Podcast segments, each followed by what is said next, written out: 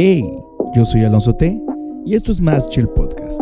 Espero que estés preparado porque los siguientes minutos pueden cambiar tu vida. Así que no te despegues porque comenzamos.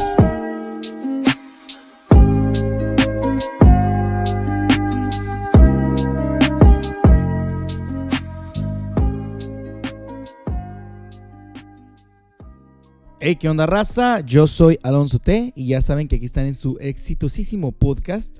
Espero que la semana pasada la hayan pasado genial. Para mí fue una semana de lo más agradable. Me la pasé comiendo, saliendo, tragando. De plano fue una semana muy movida y pues muy agradable, la verdad. Neta, estuvo muy chilo. Además, volví a mi trabajo el mero miércoles, así que pues un poquito más cansado, pero la verdad es que eh, volver al trabajo fue una parte esencial en sentirme de la manera que me siento hoy en día. Quiero empezar con unos cuantos saluditos. Primero que nada, pues el saludo es para Mariana García, que dice que nos escucha junto con su familia cuando va en el auto. Pues Mariana, eh, espero que si nos está escuchando en el auto, pues pon mucha atención, no choques, aguas. y un saludo para Charles Carrasco, que nombrecito, que dice que le encanta hacerse el desayuno mientras escucha el podcast. Pues Buenos días y el desayuno en la cama para ti, Charles. Y ahorita que dije Charles, me acordé este nombre tan, tan extranjero. Eh, yo soy muy ávido de checar mi dashboard. Dashboard es una parte de, aquí, de, de, todo esto que hacemos de los podcasts, donde tú puedes checar quién te escucha y también de dónde es y también qué escuchan. Ya vi que andan escuchando Kurt y otras cosas y Kanye West subió, subió Kanye West desde que hicimos el episodio.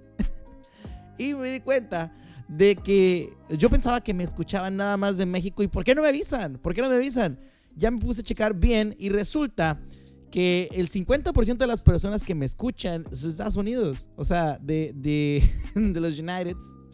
Yo, yo sabía que tenía algo de following allá, pero no tanto. Y de hecho, ya que checo, nos escuchan principalmente en Virginia y también en California, allá en Mountain View pues un saludazo para allá, para Mountain View y también Miami en Virginia, que nos escuchan 100% en Ashburn.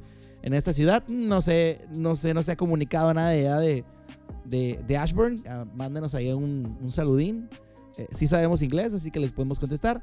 Pero, ya así, si quieren saber de México, pues principalmente Sinaloa, que es de donde soy. También tenemos Ciudad de México, Jalisco, Sonora y otros. Pero eh, algo que noté fue que me metí y, y, esto no pasa generalmente, o sea, no veo un país nuevo y resulta que nos están escuchando creo que son como cinco personas nada más, de una región que nada se lo hubiera esperado. Y pues un saludo para las personas que nos escuchan desde Rusia, principalmente desde la región de Karelia y la ciudad de, y disculpen si lo pronuncio mal, Kostomuksha. Eh, supongo que serán alguna persona hispanohablante que nos escucha allá. Pues un saludón para allá. De, verdad, si estás escuchando esto, persona de Costomuksha, disculpa cómo lo pronuncio, eh, mándanos un mensaje. Neta, quiero saber cómo es allá. O sea, cuéntame cómo es que estás ahí, cuéntanos y dónde estás yendo a la iglesia o algo parecido. No sé, realmente sí me interesa. Es, es algo que me llama mucho la atención. Si de por sí Mountain View se me hace genial que nos escuchen desde allá. Costomuksha es un hitazo para mí, es un go. Así que, pues mándame mensajito. Neta, ahí te hacemos más mención. E, eres, eres un crack desde donde nos escuchas. Y pues está muy ad hoc el tema el día de hoy. Eh, vamos a hablar de algo pues realmente muy internacional, ya que estamos muy internacionales. Eh, pues vamos a hablar de algo que es de muchas naciones o a muchas naciones le interesa lo siguiente que voy a decir. Y es cuando Jesús limpió el templo y con limpiar. No me refiero a que Jesús haya tomado una escoba o que haya empezado a trapear el templo, mucho menos me refiero a que esté aspirando, ya que en ese tiempo no existían las aspiradoras. No, no me refiero a alguien que esté limpiando el templo de basura eh, material, vamos a decir, sino de un tipo de basura muy, muy, muy específica. Y quizá algunos de ustedes ya hayan escuchado sobre este tema y algunos otros pues quizá no. Eh, a fin de cuentas, si tú ya sabes de esta historia o no la conoces en lo absoluto, déjame te cuento algo muy importante porque quizá nunca lo habías visto desde esta manera o desde este punto de vista y yo tampoco. Así que vas a pasar unos cuantos minutos conmigo y vamos a aprender más a profundidad ¿qué quería decirnos Jesús cuando Él limpió el templo? Todos pensamos en Jesús como una persona amorosa, una persona que es piadosa, una persona que daría su vida por ti. Vaya, estamos pensando en el mejor tipo de todo el mundo y de toda la historia. Y claro, eso es una forma muy, muy, muy buena de verlo. De hecho, es una forma muy realista también de verlo. Jesús era un tipazo. Seguramente te hubiera encantado ser amigo de Jesús. Porque neta, o sea, él era muy honesto, 100%. Él no iba a pecar contra ti, pues 100% también a mí me hubiera gustado mucho ser amigo de Jesús. Muy probablemente su amistad sincera contigo hubiera sido el mejor regalo que alguien te puede dar. De hecho, piénsalo, ser amigo de un Dios que se encarnó y ahora vive en la tierra, pues debe de haber sido por lo menos algo muy genial. En ocasiones, la amistad de un ser humano depende mucho de sus emociones y también de las situaciones, pero Jesús no era ese tipo de persona. Jesús era un buen tipo siempre. Pero para todo hay una primera vez. Y la primera vez que vemos a Jesús eh, enojado en la Biblia es una ocasión muy extraña. De hecho, algunos creen que hasta pasó dos veces. Y tú te podrás preguntar, ¿y por qué se enojó Jesús? O sea, neta, es un tipo tan bueno. ¿Cómo es que puedes conseguir que el hombre más bueno del mundo, que el hombre más genial del mundo, que el hombre que más perdona del mundo se enoje contigo? ¿Cómo puedes conseguir que es como casi conseguir que Keanu Reeves te odie, así de difícil, quizá un poco más, lo más probable es que mucho más. Y si eres capaz de conseguir que la persona más amorosa del mundo se enoje contigo, debe ser algo muy horrible lo que hiciste. De hecho, muchos podrán preguntarse, bueno, ¿estos que hicieron mataron a alguien? ¿O es que le robaron los ahorros de su vida a una persona pobre? ¿Le despojaron de su casa a una anciana? No, no, en absoluto. Lo que hicieron estos hombres fue ser codiciosos en el lugar menos adecuado y en el momento menos indicado. La codicia, la codicia, la codicia, la codicia, la codicia. Eclesiastés 5:10 dice que el que ama el dinero no se saciará de dinero y el que ama el mucho tener no sacará fruto. También esto es vanidad. Primera Timoteo 6:9 dice, porque los quieren enriquecerse caen en tentación y lazo, y en muchas codicias, necias y dañosas, que hunden a los hombres en destrucción y perdición. Lucas 12:15 dice, y les dijo, mirad y guardaos de toda avaricia, porque la vida del hombre no consiste en la abundancia de los bienes que posee. Y 1 Timoteo 6:10 dice, porque raíz de todos los males es el amor al dinero, el cual, codiciando algunos, se extraviaron de la fe y fueron traspasados de muchos dolores. Porque, ¿qué aprovechará el hombre si ganare todo el mundo y perdiera su alma? Si tan solo las personas que estaban presentes ese día y en ese lugar hubieran podido escuchar estos versículos que tú y yo escuchamos justamente ahorita, quizá hubieran pensado, bueno, quizá debería desistir en lo que estoy haciendo. Sin embargo, ese no es el caso y ahora vamos a discutir cómo es que estas personas, codiciando el dinero, pudieron hacer que Jesús se enojara. Todo esto empieza cuando Jesús va a visitar a Jerusalén, ya grande, no de morrillo, sino ya grande, grande, grande. Y resulta que llega a, Jerusalén, al llamado templo de Herodes, y fíjense, el patio es descrito como lleno de ganado y tenía muchas tablas de cambistas. Ahorita voy a explicar qué es esto. Eh, cambiaban las monedas griegas y las monedas romanas por monedas judías y, y tirias estas monedas eran precisamente las únicas que podían utilizarse en ceremonias en el templo. O sea, es como cuando tú llegabas a, los jueguitos estos de, no sé, a mí me tocaba ir a Forum, que es un centro comercial que está aquí, y eran esos jueguitos que tú tenías que llegar y depositar dinero, y entonces ya teniendo el dinero depositado, de alguna manera te daban fichas o coins o te daban una tarjetas y ya eres más de los más acá, o un aparatito pequeño para que tú trajeras tu dinero. Y el chiste es que con eso tú podías accesar a, las, a los juegos y podías jugar. Pues básicamente era eso. O sea, tu dinero era completamente inútil hasta que lo cambiaras por monedas judías o monedas tirias. Error número uno con esto. Estaban lucrando con esta actividad. Y cuando me refiero a lucrando, no me refiero a, bueno, sacaban por unas cocas o bueno, no, un trabajo digno nada más por el momento. No, no, no, no, no. Me refiero a, le estaban sacando una gran cantidad de ganancia de una manera tal que se le hubiera considerado una estafa. Pero al ser esto un monopolio y a las personas tener una gran necesidad, pues esto se convertía en un robo sin armas y a plena luz del día, además de que adentro del templo. Y error número dos es que para los judíos, para ese tiempo, eh, la usura, o sea, el acto de cobrar impuestos, ya realmente, o sea, cobrar impuestos de por sí, no cobrar muchos impuestos, no, no, no, no, no. Cobrar impuestos era un pecado. Estaban rompiendo una ley que se les había dado a ellos. Ahora, eh, en una parte, en, en Levítico, se especifica que esto solamente es para las personas que son pobres o desvalidos y de eso se toman algunas personas para decir que lo que hacían estaba bien, pero no, porque también después en Deuteronomio ya amplía esto para cualquier persona en cualquier situación, cualquier interés. Entonces, si ya de por sí no se podía cobrar intereses, ahora cobrar demasiados intereses y luego de esta manera, en este lugar, pues era era una cosa muy descarada. era algo feo. Era algo muy zarra.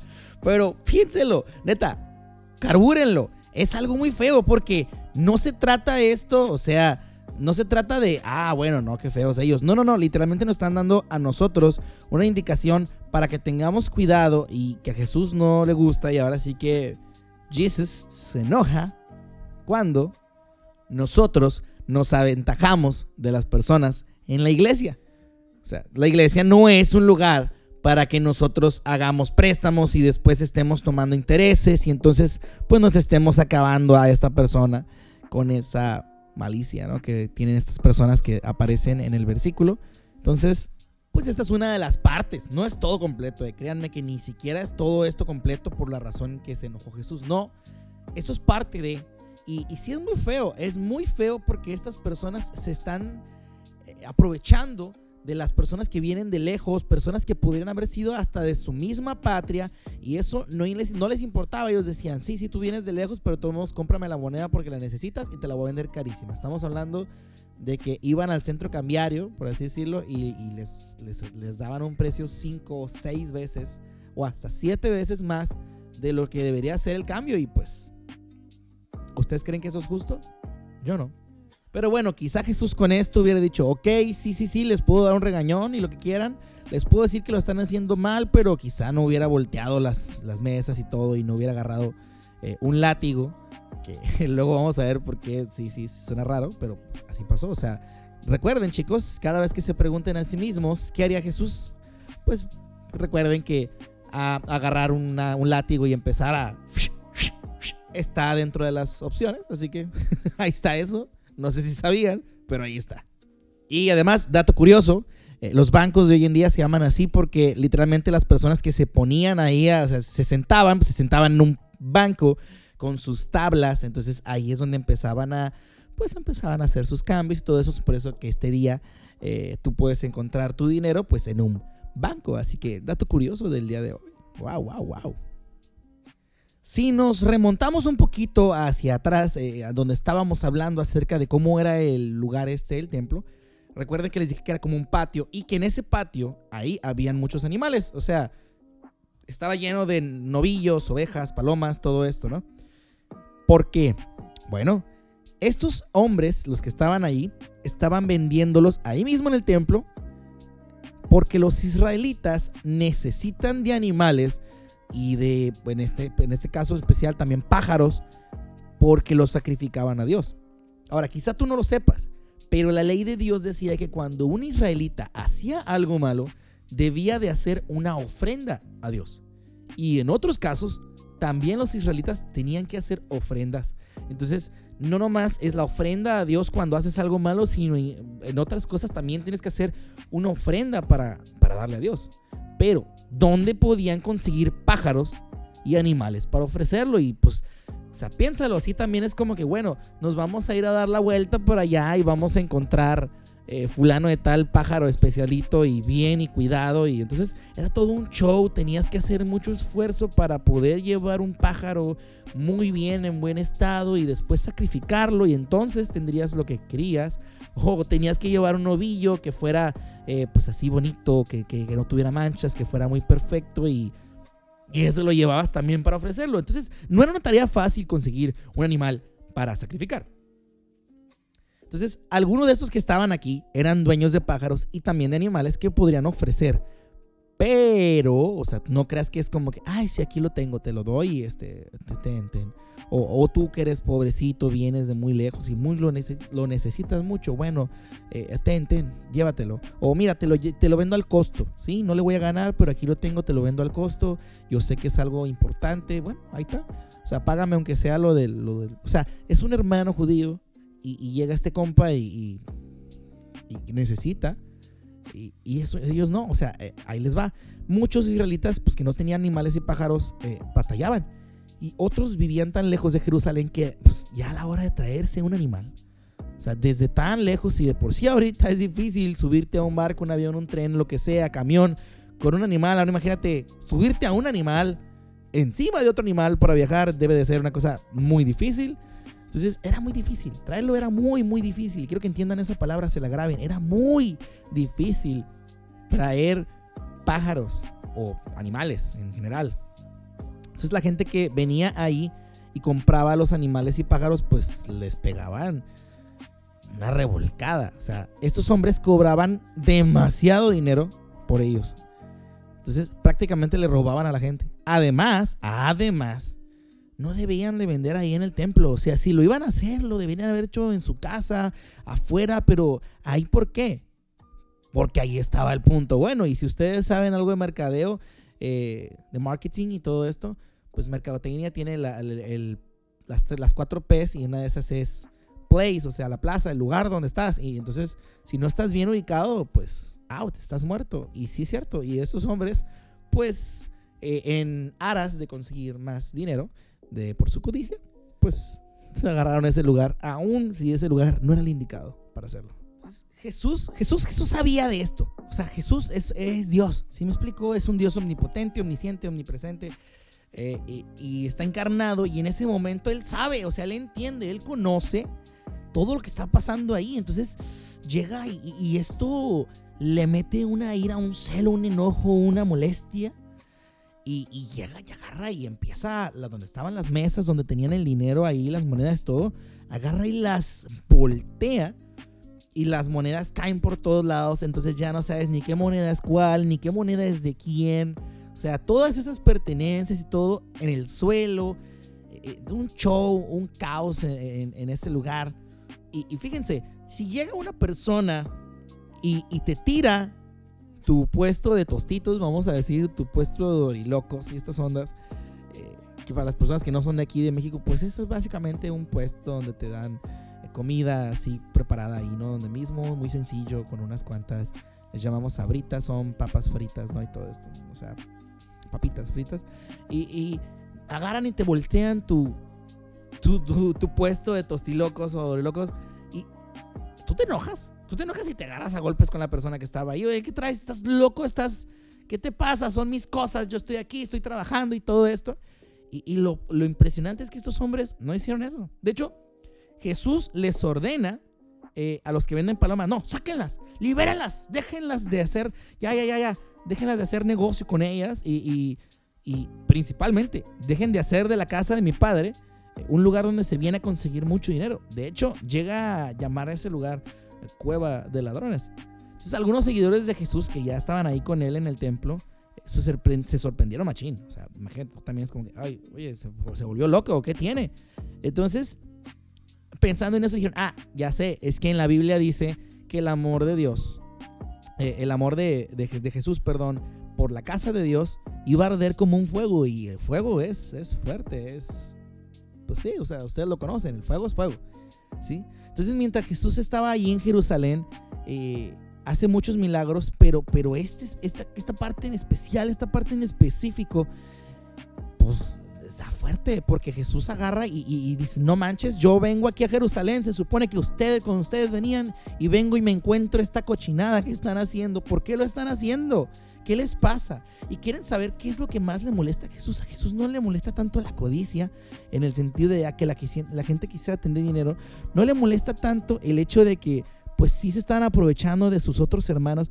Lo que le molesta es que prácticamente estaban vendiendo la redención de las personas, la, la expiación de sus pecados. Prácticamente vamos a decir que en una forma alegórica estaban vendiendo la salvación que Dios eh, les daba o las, los métodos que Dios les daba para eh, limpiarse a sí mismos del pecado. Y, es esta, esta, cosa tan, tan horrible para Jesús, el hecho de ver que personas están consiguiendo eh, vender pues realmente vender lo que Dios ya les dio de cierta forma gratuito. O sea, les da Dios la oportunidad de hacer esto y las personas, esas personas, con un, con un espíritu de codicia, con una ambición de hacerse ricos, pues comenzaron a fregarse a las demás personas. Y en vez de ser una ayuda, en vez de ser las personas que proveían esto, se convirtieron en uno de los mayores obstáculos para las personas porque pues ellos vendían todo lo que era necesario ahí, pero era un monopolio. Era un monopolio. Y eso enfureció a Jesús de una manera que no tienen idea. Y el hecho de que estas personas estén prácticamente vendiendo la salvación en este momento, o sea, en este momento de la Biblia, pues es, es, es el tipo de cosa que Jesús desprecia de una manera tal que no tienen idea. Y ahora, esto no es la última vez que una persona vende la salvación. Créame, ha pasado durante mucho tiempo, ha pasado a lo largo de todas las generaciones. Eventualmente llega un punto en el que las personas, eh, movidos por la codicia, movidos por el dinero, movidos por servirse a sí mismos y el egoísmo, es que llegan a vender la salvación. Perdonen si hablé como argentino, me llega. Pero es neta, o sea, es raza que valora más el dinero que lo que valoran la salvación y la vida de las demás personas. De hecho, si ustedes recuerdan, eh, pues en, algún tiempo pasado, eh, los cristianos de, la antigüedad, eh, principalmente los católicos, tenían esta práctica de vender las indulgencias. Y si ustedes no conocen las indulgencias, se les presento. Básicamente era, te vendo la salvación de Jesús porque tú ya estás pecando y la única forma de que te vaya bien de que salgas de este embrollo que tienes por el pecado es pagando mi dinero. O sea, pay money, get life. Y así como la educación debería ser gratuita, también la salvación. Hay ciertas cosas que no le podemos poner un precio. Sí, tienen mucho valor, pero no les podemos poner un precio. Pues por más que Jesús haya tenido que dar su vida, nosotros no podemos ponerle un precio a esto porque Él ya lo pagó. Esto se supone que es completamente gratis. Y amigos, si alguna vez te lo han dicho antes, eh, sin, no, no, no, o sea, te mienten. No te puede costar eh, dinero la salvación, en el sentido de tú no tienes que pagar nada, o sea, la salvación tú la tienes que recibir con solamente gratitud y eso es todo. O sea, tú agradecele a Dios, tú dile gracias y eso es todo. Tú no tienes por qué eh, automáticamente tener que pagar por ella. Las personas pobres no tienen por qué pagar por ella. Aquellos que son desvalidos y no pueden conseguir mucho dinero tampoco tienen que pagar por ella. O sea, Dios no está interesado en tu dinero, no está interesado en otras cosas materiales, está interesado en ti y en tu corazón y en lo que puedes darle a Él. Es eso, solamente eso, tu corazón, tu obediencia y el hecho de que tú pases tiempo de intimidad con Él. Eso es lo más genial que le puedes dar. Entonces no te enojes si en tu iglesia tienen una tiendita, no te enojes si en su tienda tienen eh, algún tipo de lugar o stand donde venden cosas. El chiste no es eso, o sea, el problema no es eso, el problema es que literalmente estas personas están vendiendo la salvación. No podemos comparar que vendan un gancito un nito o un lo que sea ahí en tu iglesia o una coca. Eso no hay ningún problema. Y si el domingo, después de, de todo esto, ya hacen este, vendimias allá afuera, pues esto ya es cosa después. El chiste es en sí no se trata, el templo no es para eso, pues dentro de la iglesia, ahí, ahí, en tu templo, donde tú adoras a Dios, no es para fregarte a tu hermano, no es para cobrarle impuestos, no es para venderle la salvación, porque créanme, esto es flat out selling, o sea, son sellouts, se venden, se venden completamente, están vendiendo todo lo que son, todo lo que creen, todo lo que piensan, lo venden simplemente porque se puede.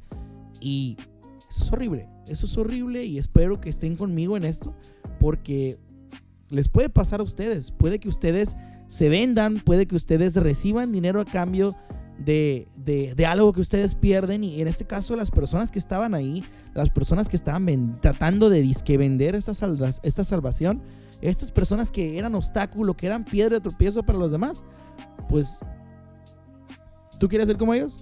Porque si quieres ser como ellos, véndete, véndete por dinero, véndete en este momento, o sea, sea un sellout y vas a llegar así, mira, mijo, vas volando para allá.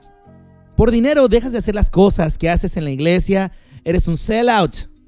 Dices que por razones de dinero dejas tu ministerio porque tienes que trabajar, eres un sellout. Pones de pretexto tu situación económica para no poder salir a evangelizar a las demás personas. Tú, amigo, tú eres un completo sellout.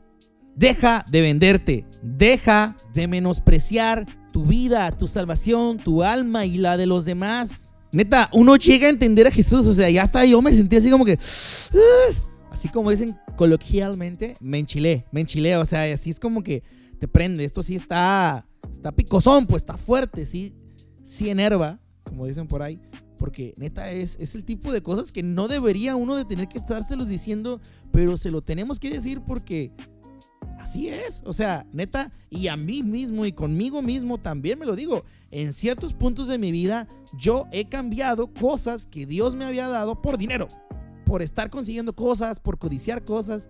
Y pues a partir de ahora yo me declaro un completo embargo de parte de Dios. Dios me ha embargado, ya no me puedo vender, ya no puedo ser un sellout porque simplemente no hay nada que vender. Hay una completa entrega hacia Él en estos casos y, la verdad es que le pido su ayuda para que así siga siendo, porque en el momento en el que yo me empiece a tratar de vender, pues ahí será cuando menos, cuando menos valga. Está fuerte, está muy fuerte. De hecho, muchas personas piensan o creen que este momento precisamente es cuando Jesús ya, como quien dice, se pone la soga al cuello, dicen por ahí, ¿no?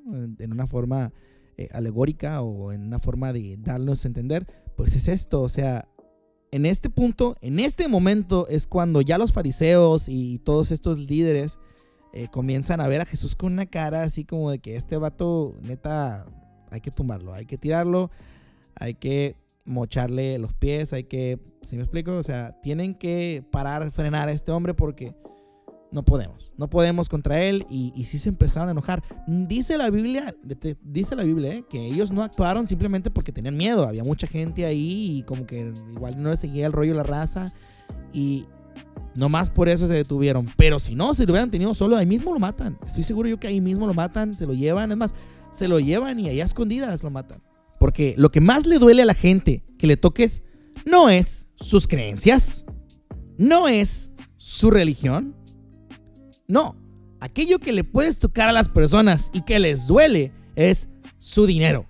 Cuando Jesús se metió con el dinero de estas personas importantes y en ese momento y en ese lugar, las personas dijeron, ok, oficialmente somos unos sellouts y no queremos nada con Dios. Y como dice la Biblia, no se puede servir a dos amos. No se puede servir a dos amos y en este caso ellos escogieron servir al dinero y servirse disque a sí mismos. Entonces, decide hoy, decide hoy, ¿vas a ser como ellos?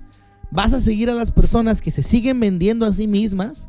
¿O vas a ser una persona que se entrega completamente a Dios, que conoce su valor y que no, que nunca, que nunca se pondrá un precio? Y pues esto ha sido todo por el día de hoy. Espero que el tema les haya gustado bastante. La neta es que sí está mucho para reflexionar. Si quieren que les deje algún tipo de tarea neta, decidan hoy. Decidan hoy porque es súper, súper, súper importante que ustedes sepan a quién le pertenecen y a quién les sirven. Porque no le pueden estar sirviendo al dinero y a Dios. Tienen que decidir. Y como dice Josué 24:14, si mal te parece servir al Señor, entonces decide hoy a quién vas a servir al dinero o a Dios. Entonces, pues esa es la tarea que les puedo dejar. La neta, no les puedo dejar un poquito más de tarea. Yo creo que es eso es mucho y más que suficiente de aquí a la siguiente semana. Cabílenlo, piénsenlo, porque sí está mucho de pensarse. La verdad es que ustedes deberían de, checarse, así como ya me he checado yo, porque créanme, no les cuento eso sin antes haber pasado por un proceso, un momento de cavilación conmigo mismo y decir, ¿realmente me he estado vendiendo? Así que mm, tómense un tiempito porque puede que la respuesta eh, pues los tome por sorpresa. Quizá ustedes piensan que no, pero mm, hmm, tal vez sí. Chéquense muy bien. Y pues ya, modo regañón off, ya para abajo, ya, ya, ya, en este momento le bajamos como 20 rayitas y pues les quiero decir que pues muchas gracias por escuchar, la verdad es que sin, sin ustedes el podcast pues no tendría sentido, ¿para qué lo haría? Eh, ¿Quién soy yo hablando solo? Si no, o sea, si no hay nadie que me escuche, ¿para qué lo hago? Entonces pues, lo hacemos por ustedes. Entonces ya en este momento yo me despido, recuerden que los quiero mucho, les mando un abrazo y yo me voy, pero no me voy sin antes decirles que para la codicia nada es sagrado. Si el ave fénix cayera en sus manos, se la comería o se la vendería. Yo soy Alonso T y esto ha sido Más Chill Podcast. Nos vemos hasta la próxima.